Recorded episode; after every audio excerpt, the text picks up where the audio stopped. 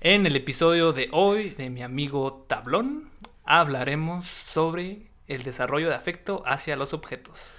Si se quedan ustedes por la siguiente hora, les prometo, eh, si bien no diversión, por lo menos aprender sobre antropomorfismo eh, y objetofilia o gente objeto sexual. Si alguna vez se preguntaron, ¿estoy queriendo demasiado esto? ¿Estoy rayando en la locura? Pues a lo mejor no, ¿eh? A lo mejor es algo normal. A lo mejor termina siendo una campeona o campeón De como- tiro con arco. De tiro con arco y armándola en las pinches fuerzas aéreas de tu país, ¿no? Sí, no lo sabemos. A lo mejor sí, a lo mejor no. A lo Quédense aquí para averiguarlo. Así Nosotros es. somos Divagabundos Podcast. Vámonos. Divagabundos. Aquella persona que divaga y camina el mundo, buscando respuestas a las preguntas que se imagina sobre los temas que la vida le arroja.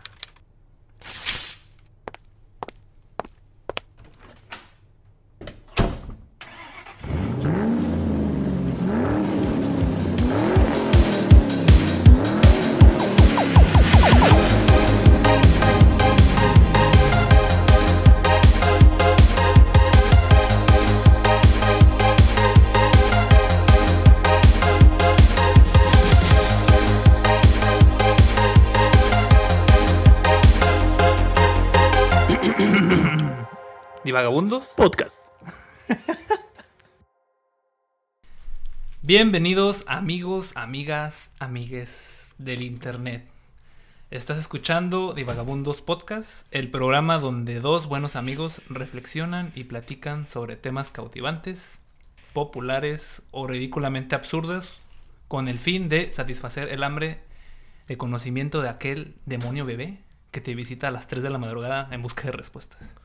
E- Ese que se te sube, ¿no? De- Sí, sí, o sea, hay que, hay que responderle. son las 3.30, carnal. Y tú eliges parálisis, de, parálisis Sí, sí, corporal o responderme estas preguntas. Sí, porque todos tenemos a alguien a quien responder. En este caso, el demonio bebé. Un demonio bebé, va. Mi nombre es Isaac Mi nombre es Tadeo Calles, tomando agua, claro. y cada miércoles nos podrás escuchar en Spotify, YouTube o en cualquier plataforma popular que se te ocurra.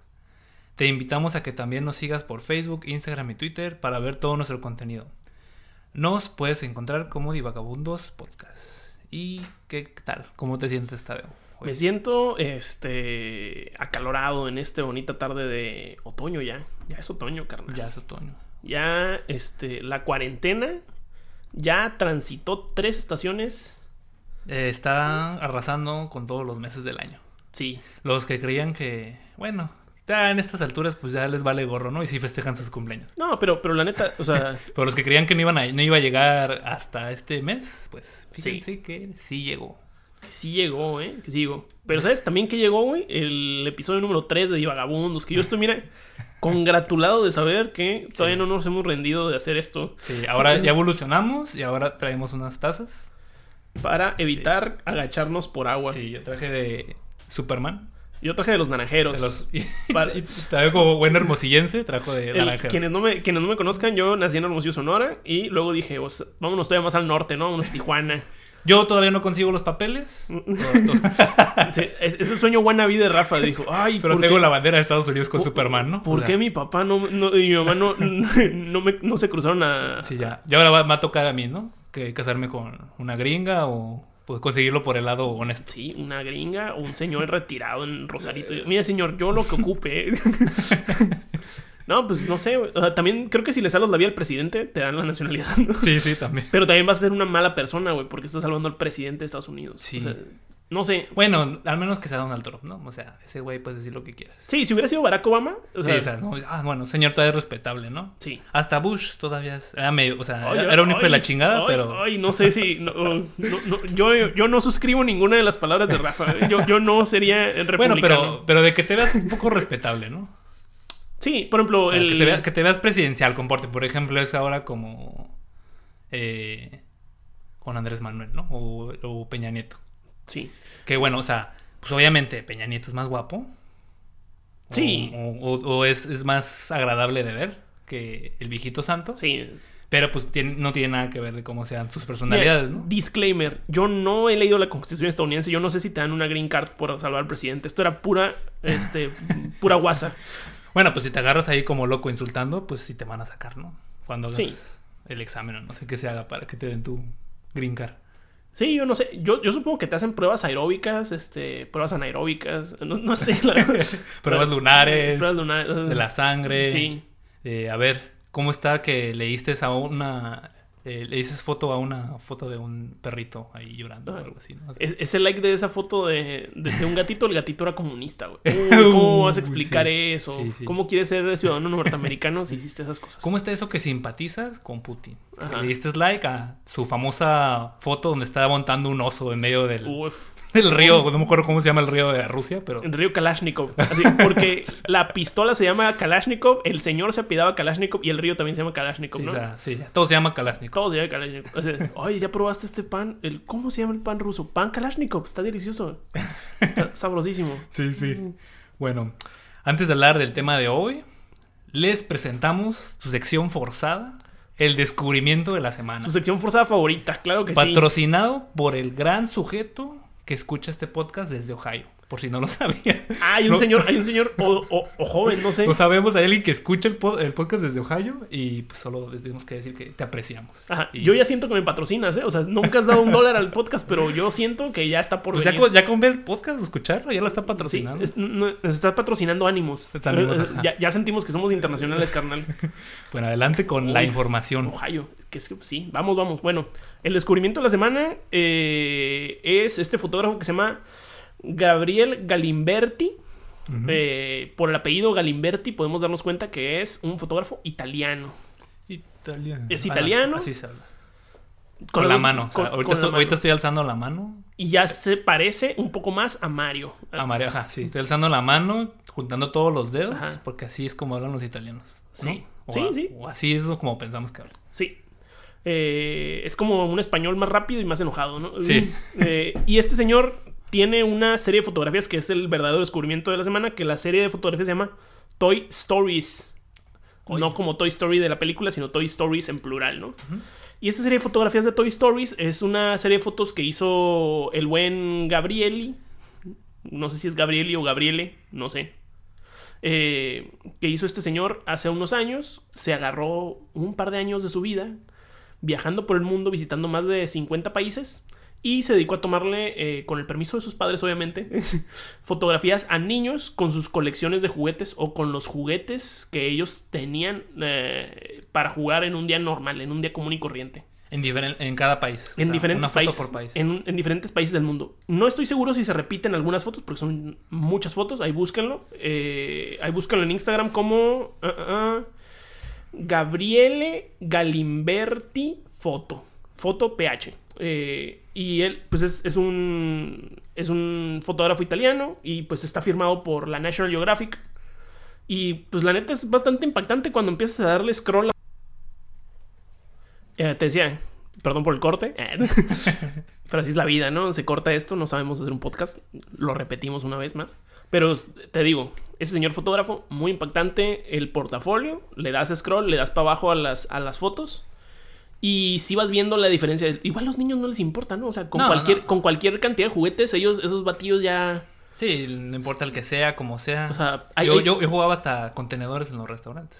Sí. Pensaban que eran naves y las ponía, la verdad. Sí, es- está chido, está chido. O sea, pero, pero lo- tú te das cuenta, hay niños este, que viven en Inglaterra, que viven en otros lados, que tienen una colección gigante de carritos, ¿no?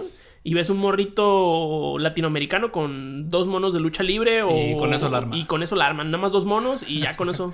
y ves igual de contentos los morritos. Entonces, Sí, es que mira, pues yo creo que eh, para jugar un niño su límite es su imaginación. ¿no? sí, Porque, vea, por ejemplo, hablando de los restaurantes, ¿quién no fue a restaurantes? Bueno, yo lo hacía y agarraba esta parte de los popotes, la- el papel, y se lo ponía como de anillo, de pulsera. sí, o sea, Y puedes ahí jugar... jugando, ¿no? O sea, Ajá, sí, pues puedes jugar con casi cualquier cosa que te encuentres, siempre y cuando sientas que, pues, que se arma, ¿no? sí, que te estás divirtiendo.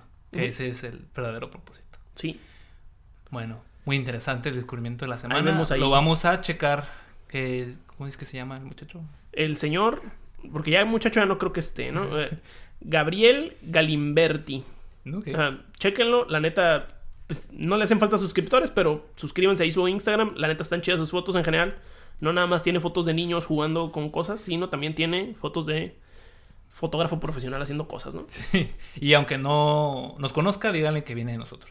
Ah, sí, estaría muy chistoso, ¿no? O sea, vayan a, a una de la- hay una foto, creo que es de las últimas que tiene, donde es un niño con camisa de Spider-Man eh, y un chingo de juguetes. Díganle, ah, güey, vine, vine, vine a ver esta foto, güey. De por- Divagabundos Podcast. Vine a ver esta foto porque Divagabundos Podcast te mencionó. Así, a ver, a ver si pasa algo, ¿eh? O sea, Estaría bien perro así de que... que- o sea, si fueran 10 comentarios así, Dice, Scusi.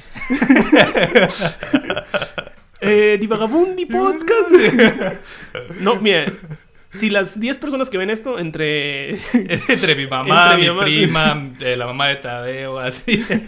Este, van y hacen eso al, Instagram del señor, estaría muy chistoso, ¿no? Todavía no tenemos ese poder de convocatoria para reventar un post, pero estaría chistoso. Estaría chistoso. La neta estaría chistoso reventar... eh, Eh, 15, eh, 15 comentarios al, al- Sí, y, y perfiles internacionales que ni sepan ni qué pedo, ¿no? Así de que ni sepan cómo responder en el idioma español. No, seguro habla inglés el señor, o sea... Bueno, también. o sea, si está contratado por Geo, habla inglés. Habla inglés, sí. sí, sí, sí. Bueno, Pues sí. hoy toca hablar sobre cosas raras. Y la cosa rara, la que elegí hoy, es el desarrollo de afectos hacia objetos inanimados. Como cuando nombras a tu carro y le pones, no sé, la pitufa, el zapatito, la bestia, la nalgona, etcétera, ¿no? O sea, siempre hay un güey que, ti- que tiene un nombre de un carro, ¿no? O sea, que, Sí. le, que le pone un apodito a su carro. Ese es un ejemplo de un afecto hacia un objeto.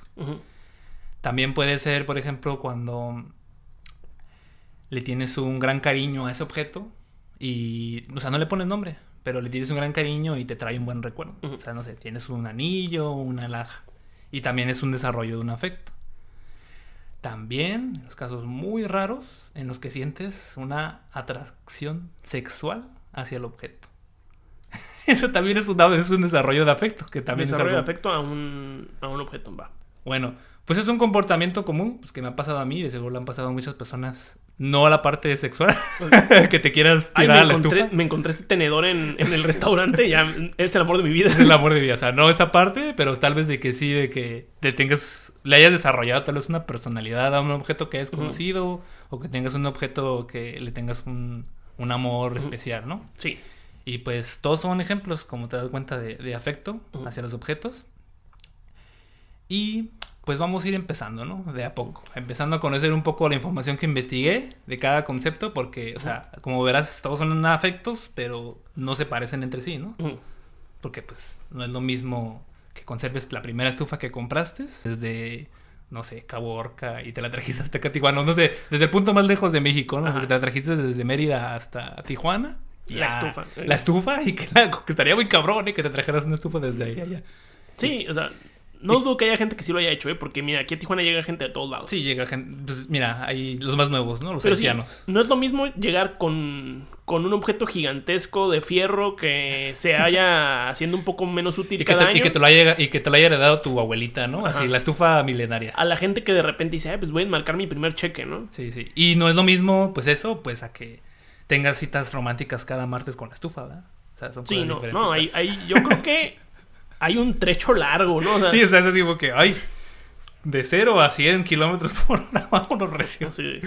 Esa Sí. estufa me ha acompañado en tantas cosas que ya no puedo vivir sin ella. Va, va, va. Sí, entonces, pues son conceptos diferentes y pues vamos a irlos abriendo con ejemplos de la cultura pop o referencias para irlos vale. entendiendo, Ya estás. ¿va? El primer concepto es el antropomorfismo. La definición de antropomorfismo es atribuir de forma o cualidades humanas a lo que no es humano, en especial a divinidades, animales o cosas. Viene del griego antropófos, que significa hombre, y morfe, que significa forma. Y pues esto vendría siendo como lo que llamaríamos humanizar, o sea, sería como un sinónimo de humanizar, o sea, de darle como una cara a lo que no, a entes no humanos. Sí, por un, un ejemplo sería cualquier caricatura de Disney. eh, los, los pajaritos, los. Cualquier los caricatura que tenga animalito. O sea, si te das cuenta, ah, por eso se nos hace que se ve tan, pero tan grotescamente fea el Rey León versión live action. Estoy haciendo entre comillas porque. Pero aún así esos animales sí están humanizados, o sea, Sí, sí, sí. están antropomorfizados también. Sí, sí, pero están en una, en una región como incómoda de lo antropomórfico. Sí, porque todavía- aparte se ven incómodos como sonriendo o haciendo como estas Sí, muecas. porque conservan su lado animal. Su, lado animal que se ve, se nota. En cambio, la caricatura, en la caricatura del 90 y qué, 91, 90, no el sé, 95, papá, el mejor año. 95. Este año Nací yo. nació Rafa y casi cualquier persona de nuestra generación que escuche esta vaina, ¿no? Sí. Pero el Rey León de ese año, si te das cuenta, pues los ojos son grandes, eh, las sonrisas sí se dibujan, incluso Timón, o sea, las uricatas no caminan en dos patas todo el tiempo, ¿eh? O sea, No, no. o sea, camina así y te cae chido porque es como el tío cool eh, y, y que tiene esta forma de en su carita, ¿no? Entonces eso es como un ejemplo de, antropomorfismo, hacia un animal, hacia un animal, ah, en, en este caso hacia una representación de un animal en una caricatura, ¿no? Así es. Entonces es como nuestra forma de hacer poder entender, de entender más las- los, los objetos o los entes no humanos. O sea, decir, bueno, pues yo no sé, yo no entiendo muy bien a los leones, ¿no? Pero pues si los hago así con expresiones, con sonrisas, porque pues, los leones no sonríen. Mira, yo tengo estos derechos para Hamlet. O, sea, tengo esta gran historia, ¿no? De. Hamlet. Pero, Pero soy una compañía infantil, ajá, pues los voy a mezclar y va a ser el Rey León. voy a hacerlos con animalitos. y ahorita se arma ganar. Pues ganó el Oscar, ¿no? A mejor animación de ese año. Sí, sí, O sí. sea, y un montón de dinero, porque pues eso se dedica Disney. O sea, Sí. dice la casa de los sueños, pero el sueño ahí es hacer dinero. Exactamente.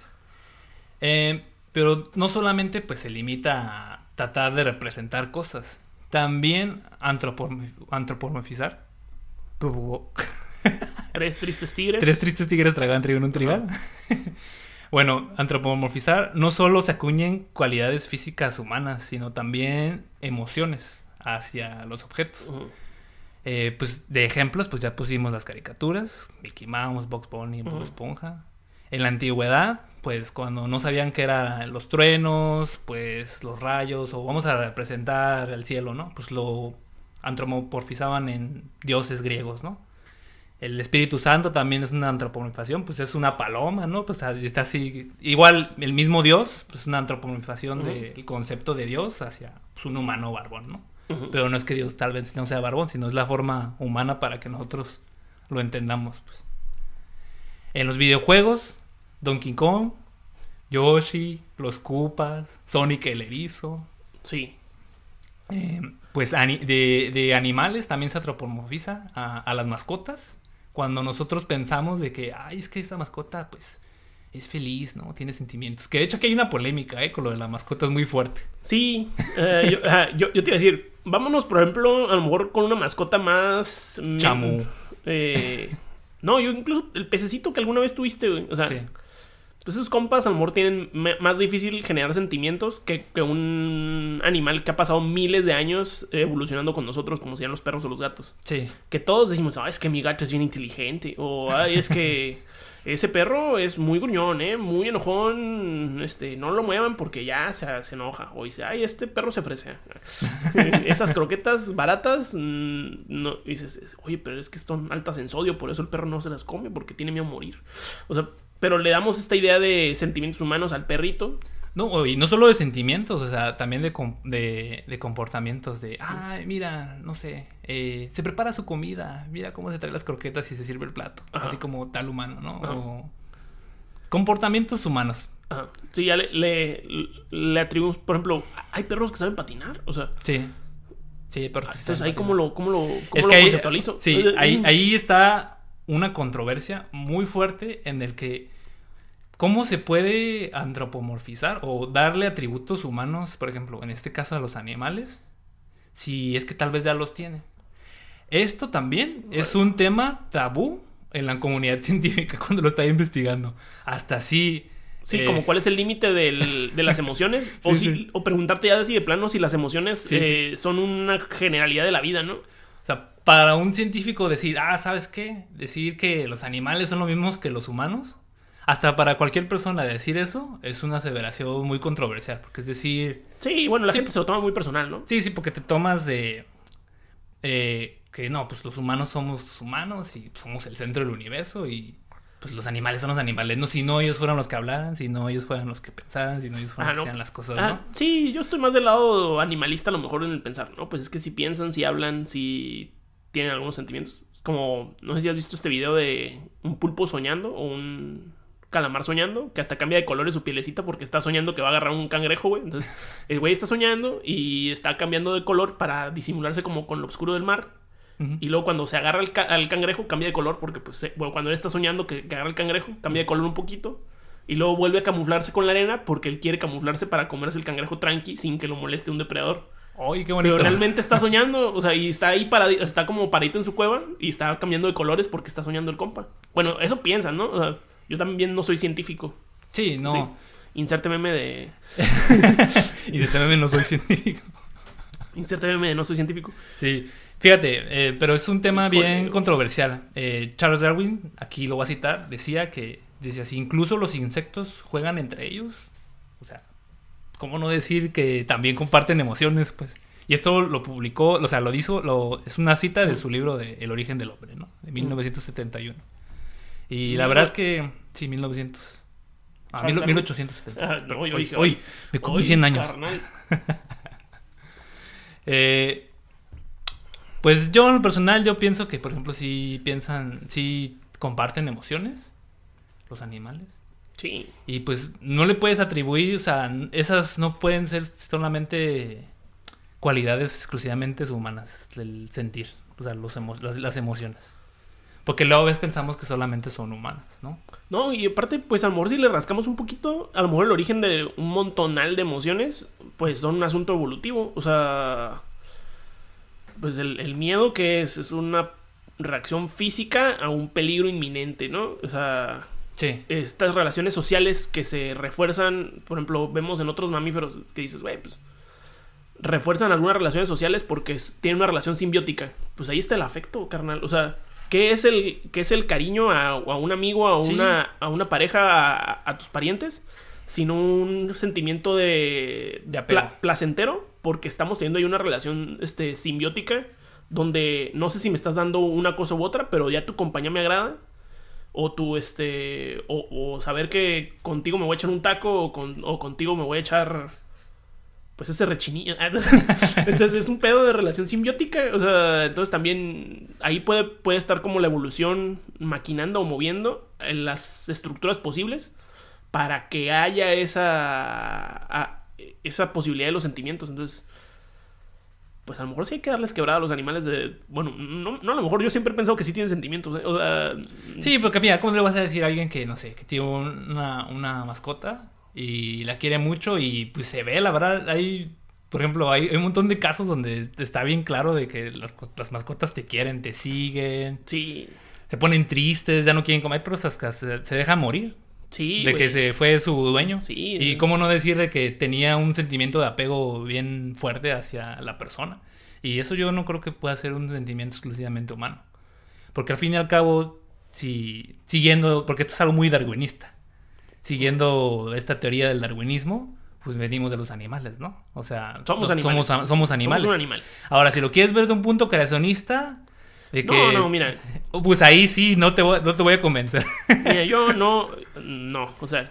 Yo el creacionismo, ya los dos ya estudiamos la universidad, carnal. O sea... Bueno, no, y eso no tiene nada que ver. Hay mucha gente que estudió en la universidad y todavía cree muy cabrón en el creacionismo. Así de que dicen, "Ah, ¿cómo va a ser posible que me compares con este animal? Pues, Bueno, o sea- bueno, fa- le falta como una cucharada industrial de humildad, ¿no? O sea, de empatía. No, pues, de humildad, ¿por qué voy a ser yo superior a alguien si vengo de la tierra y me... Es lo mismo, ¿no? Ser empático, o sea, ponerse en el lugar de otro. Decir, Sí. ok, yo me puedo poner en tu lugar y decir, bueno, pues, ¿sabes qué? Pues, tú también quieres lo mismo que yo y estamos en el mismo plano, ¿no? No, es que yo creo que este etnocentrismo general de somos el centro del universo, soy mejor que los animales, soy mejor que el otro, que el otro diferenciado de mí. Es este etnocentrismo justificado en el. en una autoestima desmedida del, del ser humano. O sea, ¿por qué? O sea, no, no debería ser esa autoestima ni del ser humano como especie, ni de uno particular. Yo digo que hay que, hay que ver más videos de. de cosas del espacio para darse cuenta que no somos nada. De ver las nebulosas, ¿no? Cómo se forman el- los Sí, hoyos negros ahí destruir todo. En, en la escala del universo, carnal, no estamos en el centro. no es. No. O sea, por eso yo digo, ay. Ay, el creacionismo. Ay, ay, ay, ay. Hay una religión de pastores de Medio Oriente que se dividió en cuatro o cinco y ahora todos somos. eh, Todos nos peleamos. Nah. Pero bueno. Ya, de suscribir todos los creacionistas, ¿no? Ay, mi mamá. Ya, ya no, ya no me Ay, va a mi escuchar mi jefa. mamá. Ya perdí a mi suscriptor más fiel. a mi suscriptor más fiel. Ni modo. Ya valió. También este antropomorfizar. Sí. Es un, Eh. un episodio que se ve difícil para ti los siguientes 30 minutos. Sí, ¿eh? y eso, y no se nota que practiqué antropomorfizar en la ducha. Durante 5 o 6 días. Durante 5 o 6 días, an- antropomorfizar. Y no. No, a veces sale, a veces no sale. Sí, ni modo, carnal. Eh, también, eh, como tú decías hace rato, de que luego nosotros desarrollamos mecanismos evolutivos para defendernos, para sentirnos mejor, para, Mm. pues, para sobrevivir. Porque, pues, Mm. ¿qué es el fin de un ser vivo más que sobrevivir? Sí, y Lo suficiente para reproducirse y luego ya morirse, ¿no? Porque Mm. a todos nos llega la hora. Eh, una forma, bueno, un uso al que se usa el antropomorfismo es para combatir también la soledad. Es una herramienta para combatir la soledad. Pues cuando no tenemos otras conexiones humanas disponibles, o sea, no tenemos a alguien ahí de que nos haga sentir Sí, sí. mm, parte de la sociedad, porque somos un, somos un animal de sociedad. un Sí, somos de- seres gregarios. Sí, O sea, sí. Necesitamos a No sé- fuerzas. no sé qué es gregario, pero... Pues eso, es un animal de sociedad, Ah, carnal. bueno, un animal de sociedad. y pues sentirnos conectados, ¿no? O queridos, o bueno, ese sentimiento de compartir. Un ejemplo de cultura popular donde se antropomorfizó un objeto. Para los que no hayan visto esta película, pues la de la película del náufrago, Sí, icónica. icónica, de Tom Cruise. Y si no la han visto, pues véanla, está, está buena. Sí la recomiendo. El, Tom Cruise. Tom Cruise, eh, perdón. ¿Cómo se llama este tipo? ya lo empecé a ver bien guapo. Dije, no, güey. Entonces estaba Tom en Misión Hanks, Tom Imposible. Hanks, Tom. Hanks, sí, cierto. Estaba en Misión Imposible siendo chaparrito y de No, sí, repente cierto, ya sí, tiene una barbota. güey. Sí, cierto. Tom no, Hanks. Tom Hanks. Tom- Tom Hanks, el quizá más importante actor de Es los que- 90, güey. Es que hay muchos Toms, o sea, ¿cómo no confundirlos? No? Tommy O sea, lo tenía en mi mente, dije, ah, está gordito, así, bonito, ¿no? No lo, no lo vi Mauricio, pero le, le dije a Tom Cruise. Sí, güey. Hay como, ¿cuántos, ¿cuántos Toms hay? Tom Holland, Tom Hiddleston, sí. Tom Cruise. Tom Todos Hanks. afortunadamente blancos. Bueno, en este caso es Tom Hanks, que también... que también sale varias películas, ¿no? La de Forrest Gump, En, eh, en el de Puente la- de Espías. la terminal, güey. La Uf. Terminal. Y bueno, esta es una película de 1990 donde eh, Ah. su personaje, que se llama Chuck, se El- pierde en una isla desierta. Y creo que él era de FedEx. Sí, eh, Creo que era de FedEx. Era algo de paquetería, creo. Sí, y el tipo se pierde en la isla. Y entre los paquetes de ahí venía una pelota Wilson, marca Wilson, de voleibol. Y pues como el vato está solo, antropomorfiza esta pelota. sí, sí. Y le dibuja una cara. Le dibujo una carita con un peinado locado. Un, peinado- un peinado locado. Entonces él antropomorfizó la pelota para combatir el sentimiento de soledad y de, de tener esa, esa conexión. ujú. Porque pues es para tratar de... pues, lo usó para sobrevivir, la verdad. Para comprender esa realidad, ese, ese, ese, ese momento en el que vivía, en el que se sentía completamente solo y de que sabía de que Sí. mm, lo más probable es que nadie iba a venir por él porque él se queda ahí en una isla desierta. Entonces él, pues habla con la pelota, pasa momentos con él, incluso No, cuando se, se, pelea. se pelea, incluso cuando, o sea, fíjate todas las características que le dio. No, a- y aparte, cuando tú estás viendo la película, hasta te cae bien Wilson. O Sí, sí, sea, sí, no, y, y le lloras, le lloras cuando Sí, se... cuando se pierde en el mar. Spoiler para los que no la, para, para los que la querían ver y no la- Nadie me venga aquí a criticar de que fue un spoiler. O sea, esa película fue hace 20 años. O sea. Pues sigue siendo spoiler. Ah, pero, pero, si no la viste. Por favor, tuviste veinte y tantos años para verla, ¿no? Sí, tuviste muchos años para verla. Y aparte la pasaban a cada rato, ¿no? En Canal 5, una cosa así. O sea, Sí, a veces, de vez en Ah. cuando. sí. Tienen una programación muy ambulatoria, por así decirlo. O muy Cíclica, cambiante. cíclica. O sea, cada- de Cíclica. cada cierto tiempo, así como los capítulos de Dragon Ball Z que volvían a empezar, Sí, igual sí, las que- movies que... Que de repente estabas viendo eh, a- peleando con Freezer y de repente, oh, ya estoy de regreso cuando Goku era niño. Sí, horrible. No, Eh, no, pero si ya casi conseguían la última la, la última esfera del dragón, ¿cómo que tengo que volver a conocer al abuelito? Sí. Ah, pero no fueran las telenovelas, porque esas, mira, consecutivas y hasta la repetición de la mañana. Mira, pero es que hay una diferencia entre si se te enoja un niño, o sea, si te enojan los morritos, los puedes ignorar. Bueno, eh, anteriormente en los 90, Anteriormente, porque ya los niños ya crecieron y ya ahora ya. Ya se hacen escuchar en internet. Pero pon, imagínate que se te enojan los millones de señoras que sintonizaban María Merced o María la del barrio, la que Y sea. que te regresaran al episodio 1 Al de episodio cuando María Merced llegó al barrio. Sí, cuando todavía no era. Cuando todavía no poco evolucionaba María rica, ¿no? A, a- a María con varo. Entonces, ahí se- el país. Yo creo que las instituciones de México colapsan en ese momento. así de- Se, se caen los partidos políticos, No, todo, o sea, ¿no? La inversión extranjera, todo, No, todo. güey, o sea, Todo, todo dependía de que esas- Rubí saliera a, a las 5 de la tarde consecutivamente todas las consecutivamente. Y, Y, que con hubiera, repetición en la mañana. y que hubiera algún señor eh, severamente atractivo que se quitara la camisa por algún pretexto mínimo. Era necesario, o sea, está, Fernando Colunga quizás salvó al país más de una ocasión en los 90, no lo sabemos. ¿Cómo sé esto? Pues porque era un niño que tenía mucha televisión. ¿no? O sea, to- Sí. A todos nos crió la tele. A todos. A todos nos crió la tele. Eh, tarde o temprano, ya Ahorita- sea tele de paga, tele abierta o ahora el internet. Ahorita aventamos los nombres porque es como lo que viene a la mente, no porque realmente tenga la imagen de quiénes eran esos actores. Pero sí, yo sí me imagino. Mira, fíjate, esas señoras que había, habían dado todo su día en, en atender el hogar, que, habían, que no habían recibido una remuneración adecuada a eso, o que probablemente llegaban de su jornada laboral, Pues se merecían una telenovela. se merecían el drama que su vida aburrida no Ahora, daba. ahora ya tienen Netflix. Su vida aburrida. ¿Y quién no te dice que no era aburrida para ellas? Por eso les aburría que el señor siempre le estuviera pidiendo la chela y que el chamacos no, no hubiera hecho la tarea, güey. Ay, ay, Entonces, ella podía, por ejemplo. Ya, yo creo que ya estamos ventilando aquí cosas, ¿eh? No, no, no. Yo siempre hice mi tarea. Así que- A ver, eh, pro- profesora Conchita. Sí hacíamos la tarea, ¿no? O, o profesora Cintia, no me acuerdo de qué año, ¿no? Sí, alguna profesora. Alguna profesora de primaria. Eh, Bueno, no, también... pero yo, yo por eso digo que la telenovela era importante. Sí, es importante. Y antropo- antropomorfizar también es importante. Parte Porque de la vida. Para, para cualquier cosa. Y es algo que hacemos muy seguido. Porque también, te- como decía, nos ayuda a comprender e interpretar el mundo. Ajá. Eh, palabras de una uni- la Universidad de Emory, de Atlanta, Georgia. La División de Ciencias de Biología y, Bio- y Biomédica. Dice, lo cito. Los cerebros humanos están configurados para tratar de entender las intenciones, emociones y pensamientos de otros seres humanos. Este concepto es llamado teoría de la mente.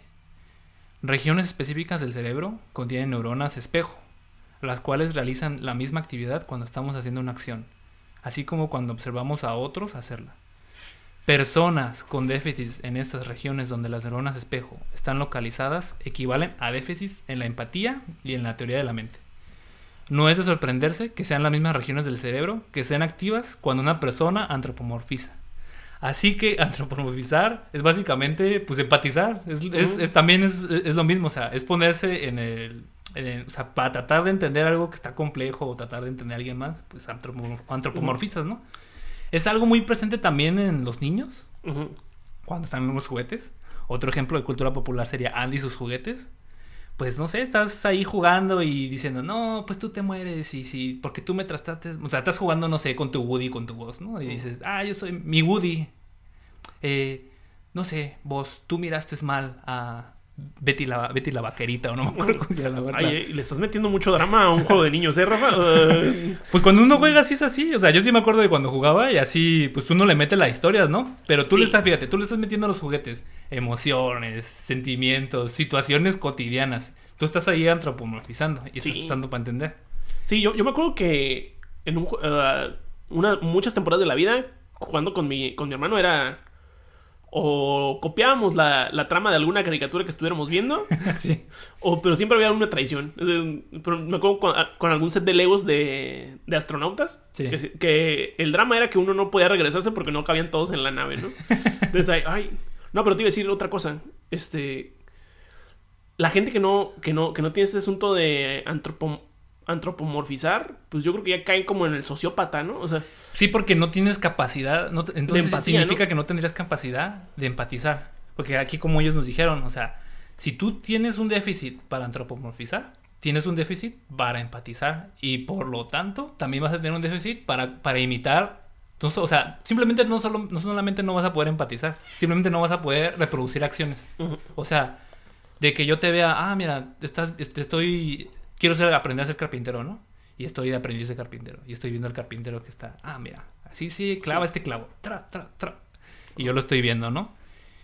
Y me quedo así como... Y, y yo no sé antropomorfizar. O, me quedo, o no tengo ese tipo de... O sea, es- esa región de mi cerebro no está activa. Y me quedo así como de que... Ay, güey, pues no entendí ni mal. O sea, para ti no va a ser... Para un ti, social, güey. o sea, para ti no va a ser posible. a- o sea, a ti te va a costar el triple aprender cosas. Porque no vas a tener esta capacidad de visualizar, pues. Madre. No es una visualización, visualización como la otra vez que me platicabas que había gente que no visualizaba Ajá. mentalmente. O sea, esta gente sí puede visualizar mentalmente. Pero no se va a poder poner, no va a poder añadir esas cualidades a los objetos. y- ah. Y, y tal vez sí empatice, pero su empatía va a estar baja, pues. O sea, le va a costar mucho trabajo empatizar. Ah. Va a tener que sufrir el dolor por carne propia hasta que para que entienda tal vez ciertas cosas. No, no, pobre. O sea, sí la deben de llevar duro. Si alguien se pegó de chiquito y ya no puede antropomorfizar, yo creo que está frito, ¿no? Sí. Eh, y, a, y a estos objetos que Ajá. antropomorfizamos se le llaman entidades antropomórficas, por el mismo nombre. Sí. Y pues esto nos ayuda a considerar pues su cuidado y su consideración, ya que les das una identidad humana y las haces responsables de sus propias acciones, porque que- porque no sé si te acuerdas o no sé si a ti te tocó cuando tú eras niño, de que decías, "Ah, no sé, te portaste mal." Te portaste bien, mereces un castigo o una recompensa. Sí, sí. Si tenías un juguete, por ejemplo, hay, hay mucho este caso de el niño con su osito Teddy, ¿no? Sí. Ay, osito Teddy, te portaste mal, no quisiste comer la cena. Pues ahora te vas a quedar en el rincón. Sí. Entonces, fíjate, ahí ya lo estamos, es una, es una herramienta como para entender ciertas situaciones donde, o sea, no, so- no solamente estamos aprendiendo empatía, sino también eh, escalas morales, o escalas, o sea, valores morales. O sea, es una herramienta y es algo que todo mundo hacemos. Y antropomorfizamos cualquier cosa, como te digo, carros, juguetes. Yo, por ejemplo, yo en mi caso, eh, mis papás y yo le tenemos nombre al carro, a todos los carros les ponemos nombre. Sí.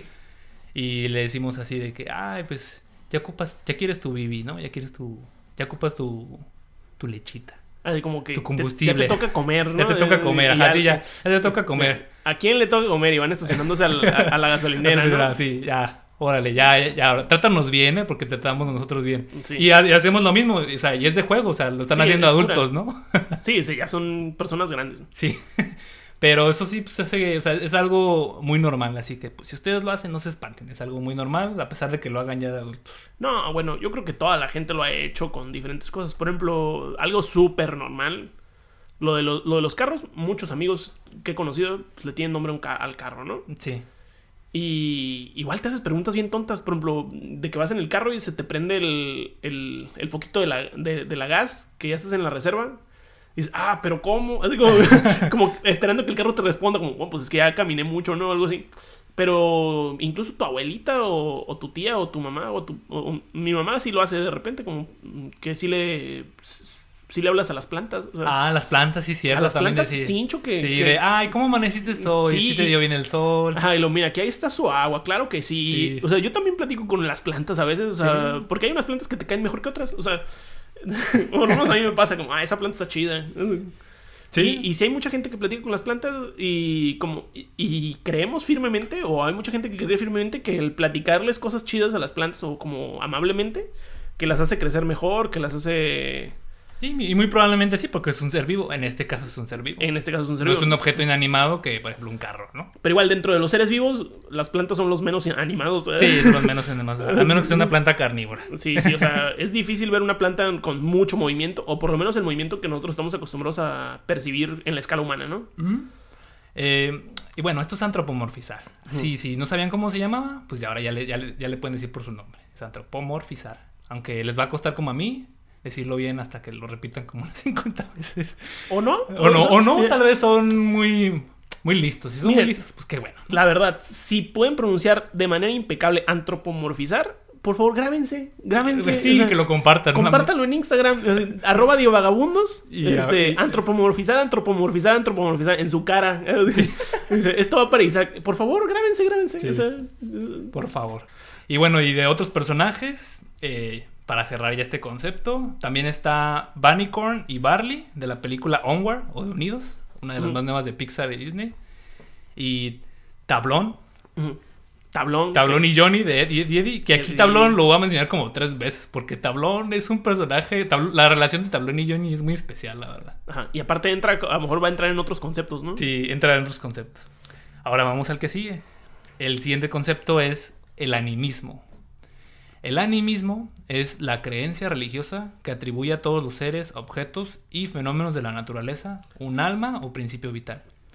O sea, es decir, que tienen una esencia. Llámale espíritu, chi, chakra, ki, man- Ujú. mana para los que jueguen LOL o cosas así. O sea, llámale como tú quieras. No se debe de confundir con el antropomorfismo, aunque sí sería una cierta forma de antropomorfismo, pero a diferencia del antropomorfismo, tú sabes que las cosas están muertas. Ujú. O que, o, Entiendes. o que, o que el, eh, no sé, el perro es perro y la planta es planta. O sea, sí, tal vez tenga, comparta cualidades tuyas, pero sigue siendo lo que es. No, aparte le estás dando una.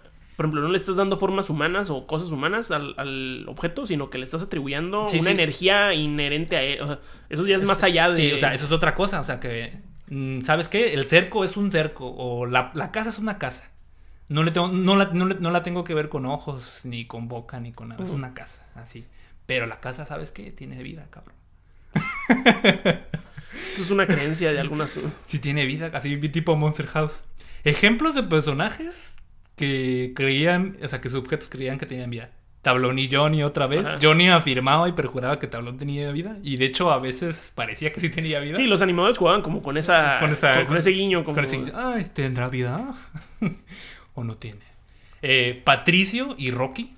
Uy, güey. Cuando hicieron la carrera. La carrera de Patricio y Patricio Rocky, perjuraba y juraba que Rocky tenía vida. Y Rocky ganó la carrera, por cierto. Felicidades, Rocky. Rocky gana la carrera. No los escuches, Rocky. Y, Rocky, y él pensaba que Rocky tenía vida. O sea, Él lo creía Él firmemente. lo creía firmemente. Él no lo estaba antropomorfizando. Él sabía que era una roca, pero él creía que tenía vida y que su nombre era Rocky. Sí. También Bob Esponja y el señor Burbuja. Cuando, Uy, cuando no. hace un señor de burbuja y él perjura y jura que el señor burbuja tiene vida. Y sentimientos, Y hambre y. Que ya al final salen con su cosa de que sí tenía vida, ¿verdad? Ajá. Pero en el caso de que nunca hubiera reaccionado al final, cuando lo querían ponchar y destruir. Sí. O sea, él perjuraba que tenía vida. Y bueno, la idea del animismo fue desarrollada por el antropólogo Edward Taylor, un inglés. Aquí por los vatos ingleses y franceses y cosas así. Claro, claro. Como siempre. Pues eran los únicos que tenían el tiempo, o sea, Cu- cuando hay varo. cu- cuando pues no hay más que varo, tiempo, pues estabilidad social, ¿no? O Eso sea, es tener varo, carnal. O sea, no te estaban oprimiendo No, no, en, ah. en la Nueva España o cosas así. Ajá. En su libro de cultura primitiva. Según Taylor, el animismo a menudo incluye una idea de penetrar la vida y la voluntad de la naturaleza. Es una creencia de que los objetos naturales que no sean humanos tienen alma. Esa formulación fue un poco diferente a la propuesta por Augusto Comte, que es otro vato filósofo, que él consideraba eso como un fetiche. Decía, ah, ¿sabes qué? Es una tontada. Eso es un fetiche, eso no es de que creas con lo que están vivos. Ujú. O sea, no respetaba ese punto de vista. Así que son significados distintos. Nah, pero Taylor usa el animismo, hasta donde entiendo, lo usan para explicar mm, pues- sistemas de creencias de culturas, este... Ancestrales. Ajá. Que de hecho, se dice, o sea que lo leí en la Wikipedia. va, va. Y para... Honestidad, ¿eh? Porque en este podcast podremos ser malos produciendo. No, es que, es que, de- es que y luego ya ves que problemas. te dicen el típico, ah, es que escuché o se dice. ¿Quién dice? ¿Quién escucha? Pues lo leíste en un lugar. Yo lo leí ahí. En Wikipedia. Eh, pues que es la creencia más ancestral. Ah, eh, vamos bien. no, para saber si ya se apagó la cámara. Ah, eh, llevamos 40 minutos. No Ah, sé si- si- Vamos a checar, carnal. Ok, Tadeo va a proseguir a checar la cámara porque, pues, la cámara lo ha derrotado durante un mes y medio. Eso es animismo, carnal. Tadeo piensa que la cámara tiene vida propia y efectivamente la cámara se apagó. No sabemos por cuánto tiempo. No, no lo sabremos. Porque ni siquiera Tadeo se ha dado la tarea de medir cuánto dura, cuánto dura más o menos la cámara grabando. Dura más o menos veintitantos minutos, güey. ¿Por qué no pusimos timer? Ya te lo había dicho. ya lo sabíamos desde el primer capítulo, veintipico. Ok. Bueno. Si algo les puedo decir es que de aquí al final del capítulo eh, no se va, no se va a acabar. Sí. Efectivamente. Normalmente se escucha que se cierra el lente. Normalmente se escucha que se cierra el lente. Pero es que ahora la cámara anda muy. Anda con unas ideas diferentes. Anda- ay, ay, es que la cámara. o Anda- sea, la cámara es la que anda muy sigilosa, ¿no? Sí. No, no, no yo veces, no, no soy yo el que ando torpe, no, ¿no? no, no, para nada. Eh, bueno, en el animismo, eh, pues digo que se cree que es la creencia más ancestral de percibir los espíritus o la religión de la realidad. Ujú. O sea, se podría decir que es la primera cosmovisión, ya que bajo esta creencia cualquier entidad humana, no humana, Ujú. Tiene una esencia. Ah, pues el espíritu del agua, así si lo quieres ver en términos in- indios, ¿no? Que ellos crean mucho en los espíritus. O términos también, los- creo que los japoneses también tienen esta onda animista. No, el espíritu del agua, el espíritu del fuego, el espíritu de esto.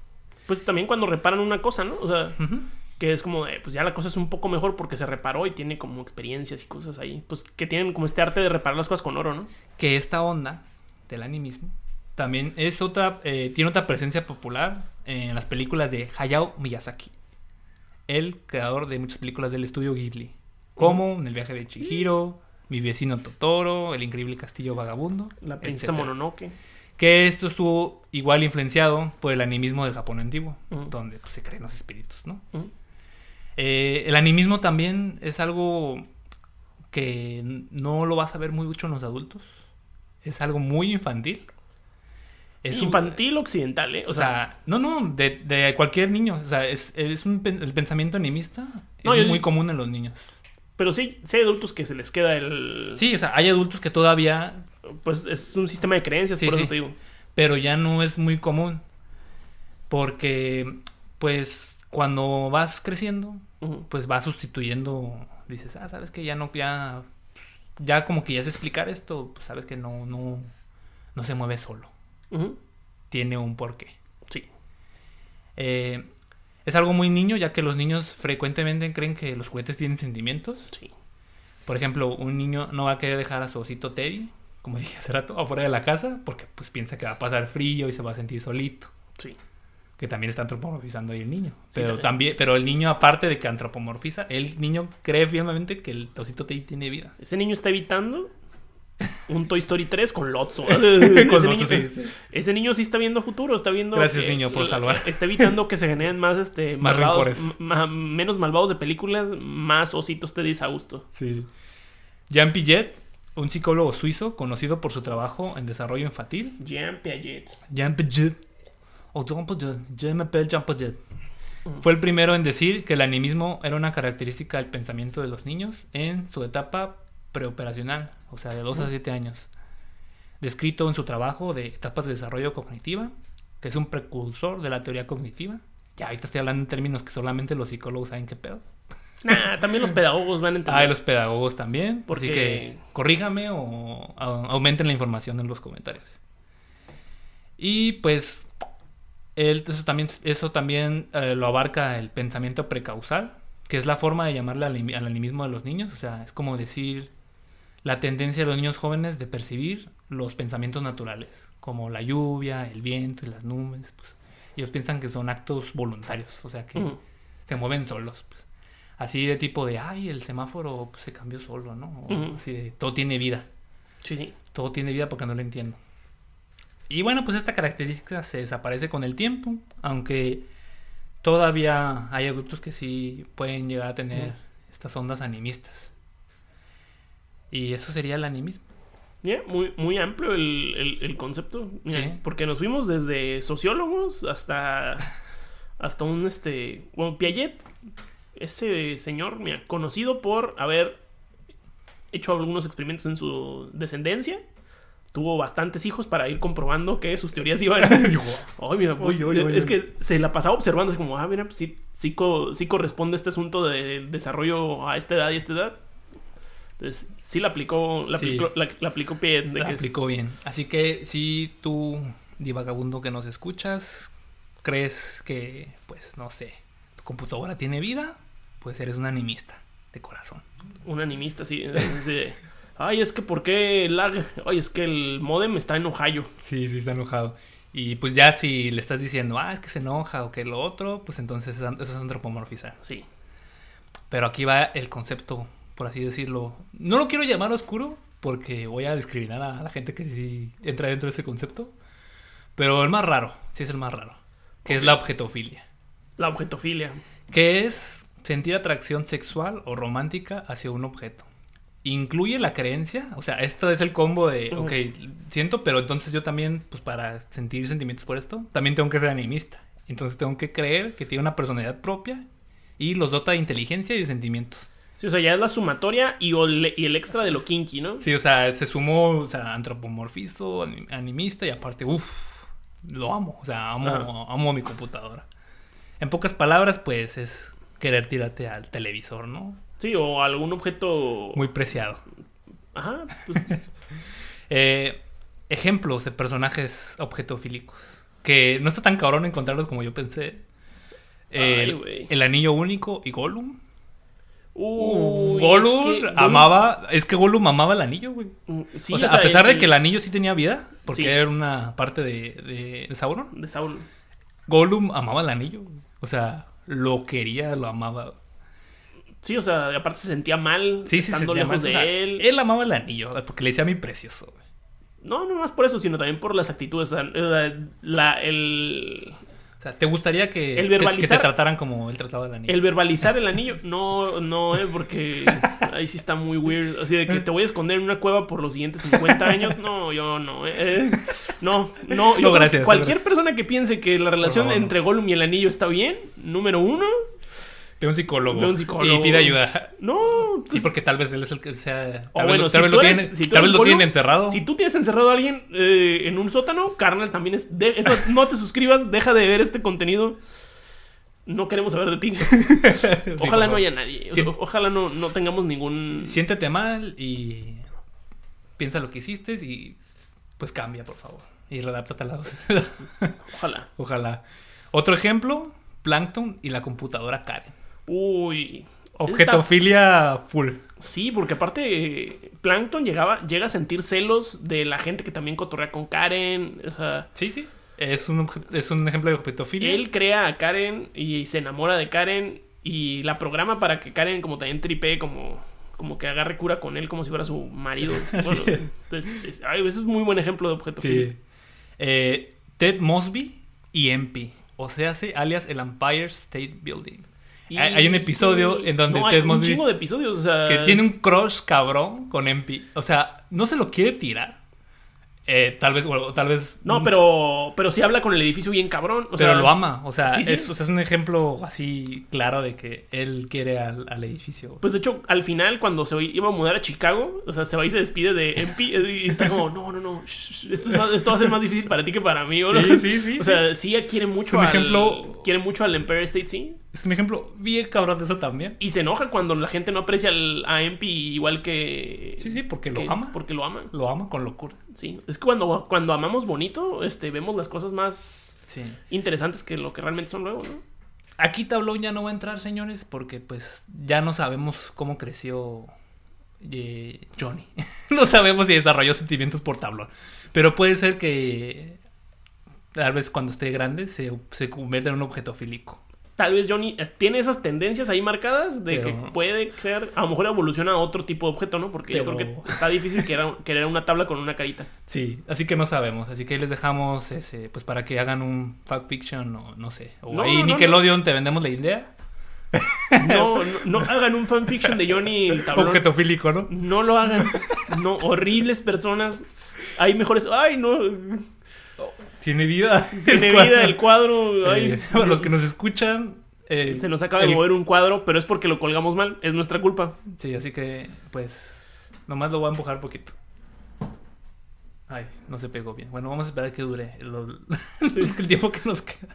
Ay, güey, qué, qué- qué horribles personas. Mm, horribles sujetos. Bueno. Bueno, eh, aquí yo no te voy a, no, no me voy a meter al lado psicológico de la objetofilia, porque pues me siento algo incómodo explicando por qué eh, alguien es objetofílico, ¿no? Ay, ay, bueno, te iba a empezar molestarte como, pero ¿por qué te incomodas? Eso- ya me estás empezando a jugar, ¿no? La Sí, psicología. Te estoy empezando a preguntar, ¿acaso le guardas algún afecto a un objeto de ese nivel? No, porque es algo muy denso, ¿sabes? O sea, yo nomás no, está muy difícil de explicar. Es algo más, más complejo de explicar. Porque para, para empezar, es otra onda que también ahorita voy a decir, que no hay, es un tema tabú. No hay mucha investigación ni mucho, mucho recurso para, para ver del objetofilia. Sí, pues a lo mejor Así que vamos a ver casos de la vida real. esta gente que le esta gente que, que compra su almohada Waifu.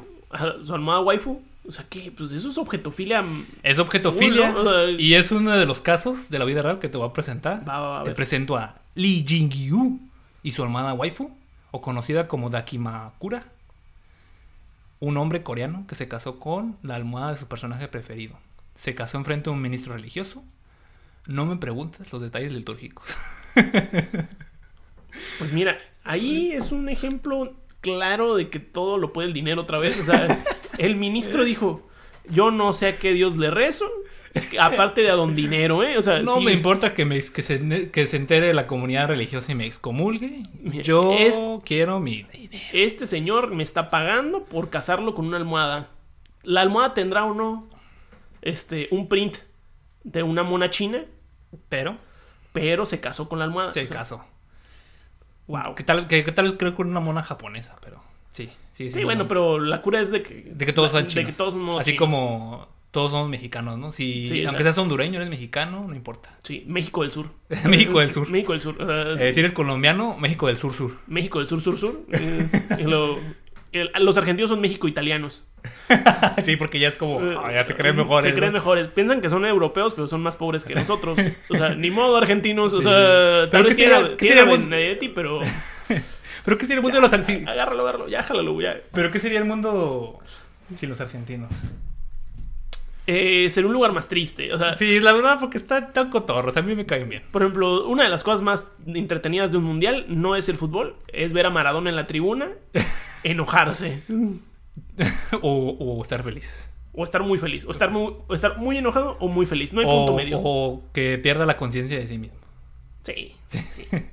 Ahí se convierte en un objeto, entonces ya lo estamos antropomorfizando a Maradona, ¿no? Así que- Oye, no, porque antropomorfizar es humanizar. Sí. Al contrario, lo estamos deshumanizando. Estamos convirtiendo más en un objeto Maradona. sí, que ahí lo estamos objetificando. O sea, estamos haciendo lo, lo contrario. Ay, qué horribles personas. O sea, ni siquiera tra- o sea, ni siquiera estamos buenas personas. O sea, ya estamos volviendo ya, al lado ya oscuro. nos estamos volviendo al lado oscuro nada más porque Maradona está chistoso. Sí. Mal.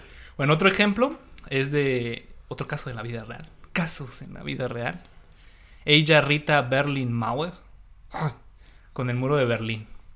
En 1979, Wow, wow, wow. Esto ya me. la sueca acuñó el término objeto sexual. O sea, así como transexual, homosexual, ella acuñó el término objeto sexual.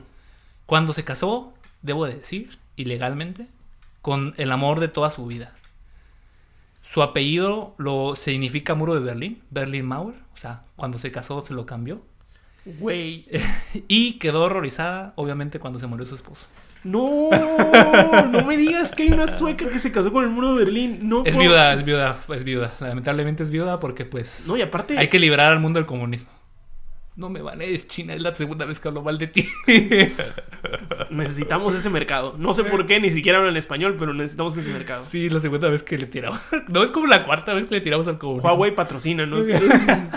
Mira, esta computadora que está usando Rafa, bien podría ser Huawei. O sea, Bien, bien, bien podría ser. Sí, mira, fácilmente podría ser Huawei. Mira, el teléfono que también traigo lo cambio por un Huawei, ¿eh? O sea, Eh, El reloj, Huawei. No sé si hagan las relojes. tazas, pues que aquí digan Huawei. Huawei. Yo te cuelgo ahí un Huawei en un marco bonito. Sí, sí. Bueno, eh, no, sé, no te puedo prometer que esté, que se mantenga en pie, pero ahí va a estar. Pero ahí va a estar. Entonces se casó con el muro de Berlín. No. Y está, está así como, "Wow, ¿cómo puede ser posible eso?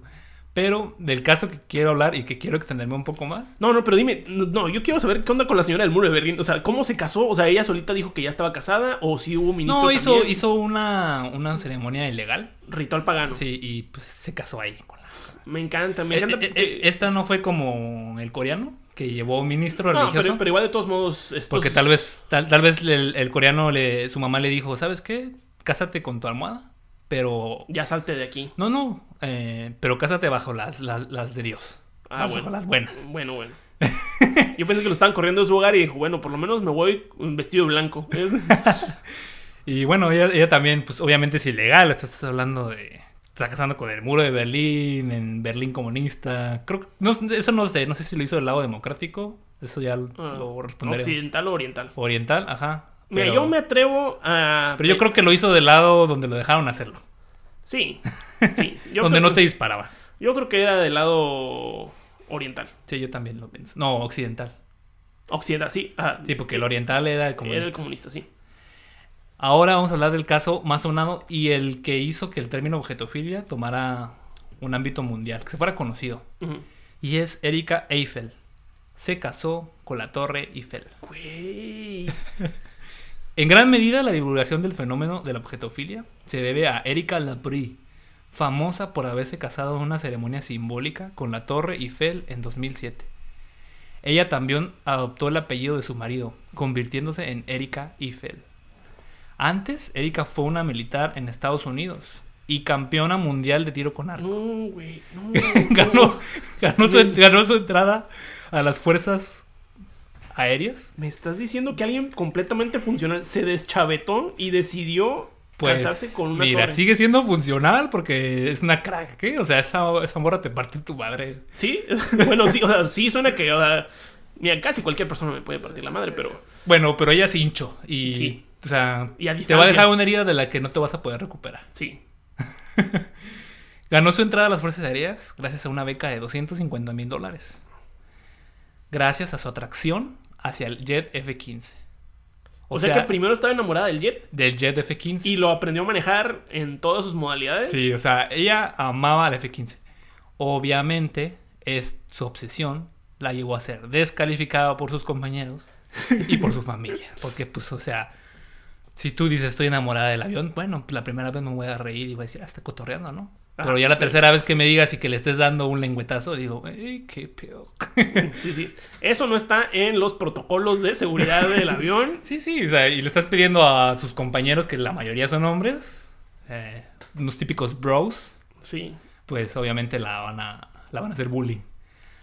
Eh, pues que lamentablemente su carrera en las Fuerzas Aéreas fue interrumpida por un asalto sexual del que Erika se defendió con una espada japonesa. Desde la, la quitaron del, del ejército porque dijeron que era inestable Mentalmente. mentalmente. No, bueno, entonces ahí hay un, hay un vato muy douchebag que, que también dijo, bueno, pues esta morra que, Sí, sí, que tiene un- una filia... Es que siempre hay alguien así que se quiere aprovechar. No, no, no. Qué bueno que se defendió con la espada. No, Ojalá... sí, qué bueno. O sea... Eso sí está bien, eso sí está bien. Güey, Desde entonces, la mujer dormía con la espada que la había protegido. Y le dieron de alta médica por el trastorno de estrés postraumático. Pero pues la corrieron por la onda mental, ¿no? De que pues, a ellos se les hicieron raro de, ay, pues, está bien raro que quieras a tu avión. Y pues fíjate, ahí no se pusieron de parte de ella. Algo muy mal también. Eh, pues sin embargo, Erika continuó compitiendo a nivel internacional como arquero, afirmando que la relación con Lance, su arco de de competiciones, la convirtió en campeona, en donde también sufrió discriminación por su orientación sexual, porque ella se define a sí mismo como objeto sexual y admitió tener una relación, porque admitió tener una relación con su arco, entonces pues perdió patrocinadores y su mamá la desconoció y le dejó de hablar de por vida. Actualmente se dedica a abogar por los derechos y el reconocimiento de los objetos sexuales. Pero por ejemplo, ahorita que está casada con la Torre Eiffel, Ilegalmente, obviamente, porque no te puedes casar con una torre. bueno, bueno. Pero, pero, pero, ¿qué pasó con Lance? No sé, la verdad. es algo muy importante. Bueno, pues es que tal vez pues, le tuvo que decir adiós a Lance, ¿no? Lo más probable. Bueno, tal vez es poliamorosa. O vive, o vive una relación libre. Ah. Porque esa es otra onda. Hay objetos sexuales que se identifican como homosexuales y objetos sexuales a la vez. Porque, por ejemplo, yo puedo decir, ¿sabes qué? Yo quiero mi computadora, pero mi computadora no es una cosa, es un él. Se llama Gustavo. Y pues yo soy homosexual porque pues él es hombre y a mí me gusta él. Así en el caso de ella. Entonces la- ella sería heterosexual, objeto sexual. Heterosexual, objeto sexual. Sí, porque Wow. Ifel para ella es un nombre. Wow. Y si Mucha no, pues corríjame. Sí. Entonces esta es una polémica grande de decir si es un desorden mental, que de hecho tú cuando lo buscas en la Wikipedia lo ponen como un desorden mental, como una parafilia, o decir que es una orientación sexual. Porque pues también en su momento, pues la homosexualidad, la transexualidad fueron descritas como desviaciones mentales o desórdenes mentales. Eh, pues algunos psicólogos, también es un tema tabú este, ¿eh? algunos psicólogos dicen que pues que seas objeto sexual sea producto de un abuso sexual. Pero esto se contradice porque hay casos en donde, por ejemplo, en el caso de, de esta de Erika, eh, ella no, no, no habían abusado de ella cuando ya sentía una atracción a la- al, Al jet, avión. al avión y a su arco. Ajá. Sí, luego ya abusaron de ella. Y ya Y pasó. de- y, pero- su, y, su, y su familia sí la quería. Porque le dolió cuando, cuando su mamá le dejó de hablar. Por lo mismo. Ha de ser muy católica su mamá.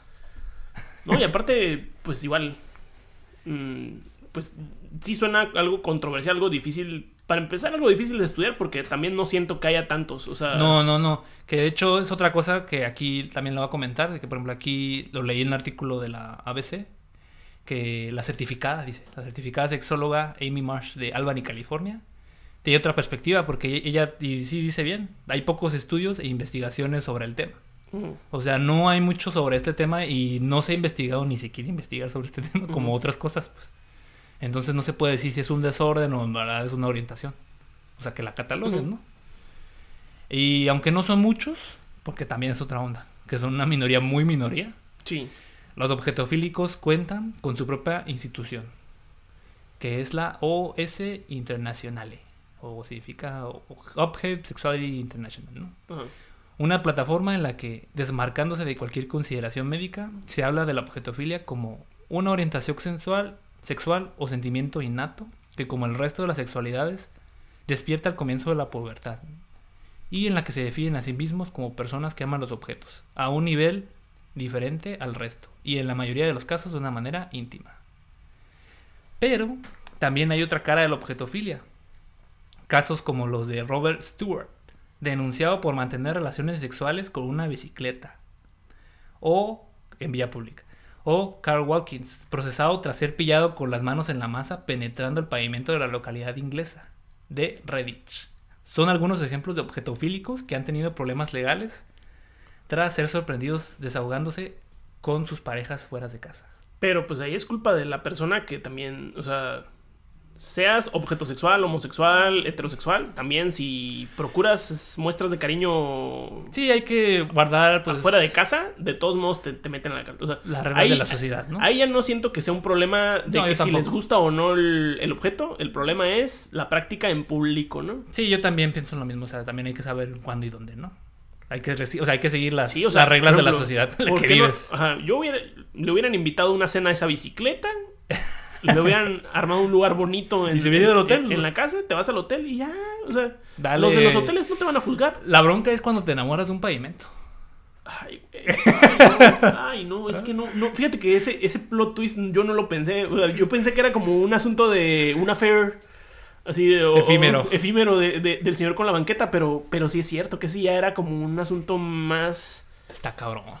No, pobre gente, o Está, sea, está cabrón y está de pensarse. imagínate cuando te enamoras de alguien si no está si no si no la tienes a la persona cerca o si se va o si este o si te terminan y se van con otro, imagínate si se sienten triste o imagínate que es, una- es un objeto que no se puede mover, o sea, Por ejemplo, la Torre Eiffel. no ay, le puedes mostrar el mundo. Fíjate, que tú en verdad sientas un amor de ese que te. de locura.